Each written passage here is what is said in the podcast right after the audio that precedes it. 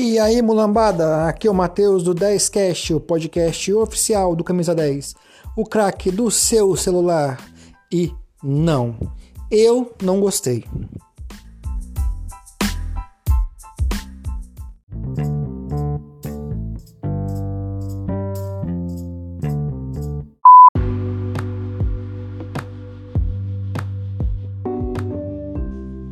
Galera, sinceramente, eu não consigo entender como que algum flamenguista pode estar feliz com isso.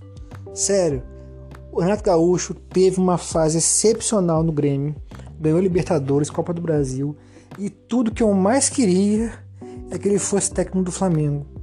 Mas aí veio 2019, ele foi azucrinou o Flamengo, falou que era obrigação ganhar por causa do, do alto investimento no time, falou que ganhar, que tinha um futebol mais bonito. Cara, o cara, nossa senhora, irritou. A gente humilhou ele, deixou ele, a gente deixou ele com cara de bunda, vendo o baile no Maracanã de 5 a 0 Sabe, foi muito bom. Aquele momento só foi ofuscado pelo título contra o River, porque senão teria sido um dos momentos mais legais da história do Flamengo, sabe? Aquele 5 a 0 no Grêmio. Por causa dele. Então, assim, de novo, eu quis muito que ele fosse treinador do Flamengo um tempo atrás muito. Mas agora, depois de tudo que rolou entre Flamengo e Grêmio, por causa dele, eu não consigo entender. Tava estagnado, o Grêmio tava, não estava jogando mais nada. O Grêmio foi eliminado na, na primeira fase da, da Libertadores. Então, assim, ele parou, parou. Ele, ele teve uma, realmente um excelente trabalho, reviveu, conseguiu dar reviver a carreira de grandes jogadores como Léo Moura, por exemplo, e outros não tão grandes assim como Cortez e Jael, que, jogaram bem sob a tutela do Renato Gaúcho, né?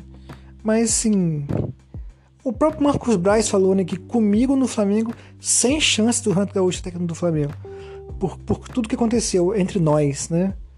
Então assim, vou torcer, vou torcer para ele é, ser o Renato de 2016, 17 no Grêmio.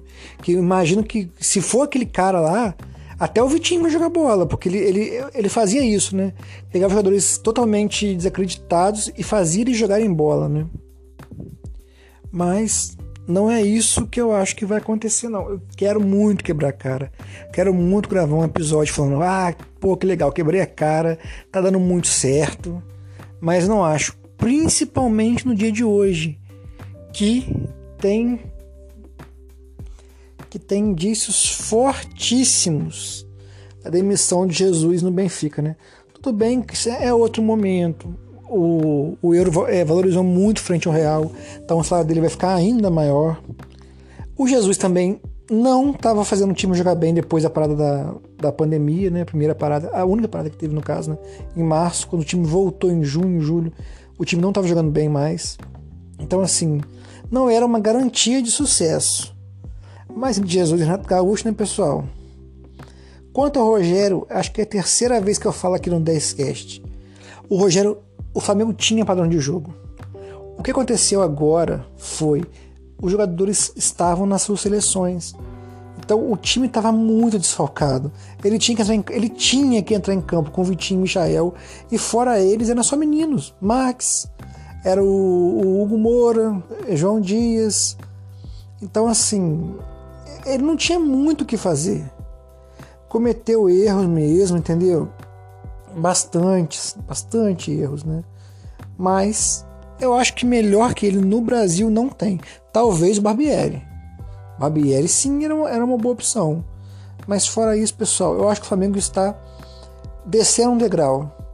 Um time com padrão de jogo já arrumadinho, que estava ganhando é, mais cancha, né? Tava ficando é, mais entrosado, tava começando a arrumar defesa.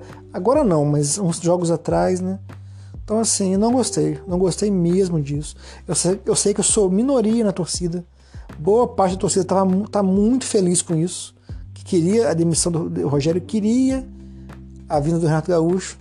Mas, pelo menos para a história, é bonito, né?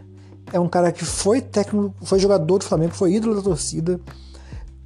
Fez gol de barriga depois, implicou com a gente, zoou na nossa cara, a gente tripudiou em cima dele e agora ele volta.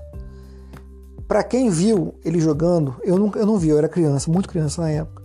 Mas dizem que ele é a cara do Flamengo, né? Não sei. Eu vejo ele a cara do Fluminense. Fluminense Vasco também, que foi técnico do Vasco há muito tempo, e do Grêmio. Vamos ver. Tomara que eu quero muito quebrar minha cara e ver que ele realmente é a cara do Flamengo. Tá bom, pessoal? Vamos aguardar as cenas dos próximos capítulos. Valeu, até a próxima.